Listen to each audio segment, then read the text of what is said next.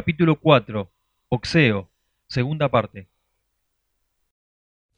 Desde la Federación Argentina de Box, el que habla es Alberto Coca Andrada, especialista en el vendado, participó en equipos técnicos de campeones mundiales como Rodrigo Layena Barrios, Juan Martín Látigo Colli, Omar Narváez y Maravilla Martínez. Él venía de una escuela mendocina, él es mendocino, y era un, boxeador que técnicamente era bueno, pero a su vez no era un boxeador tipo negativo, no negativo, no son negativos, sino los este, mendocinos de esa época eran más estilistas, y él, él tenía recursos técnicos, pero cierta agresividad, ¿me entendés? Que, que lo hacían como distinto a él a los demás, pero era, era un boxeador que tenía un poquito de cada cosa.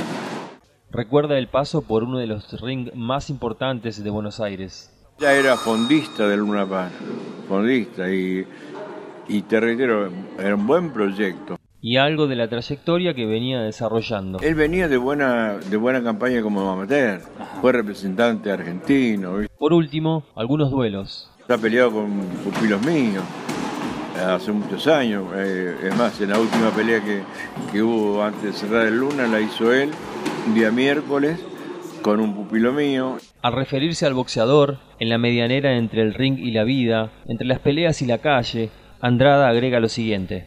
Pues ya lo vi, empezó a ver más deteriorado, ya peleaba de vez en cuando. Una zona difusa entre la profesión y los actos que signan los días.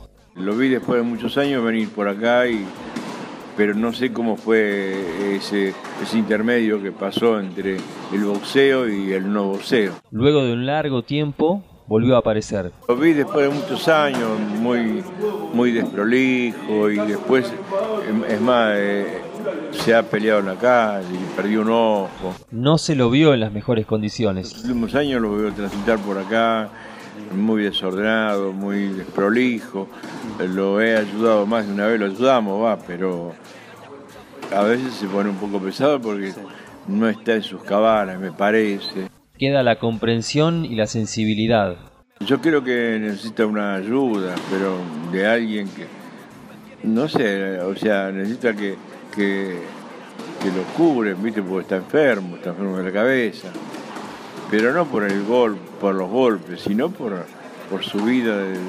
creo que creo que también estuvo algo adicto a sustancias que, que lo perjudicaron. Fin de la segunda y última parte del capítulo 4. El próximo capítulo será el número 5, Vaivenes de la vida.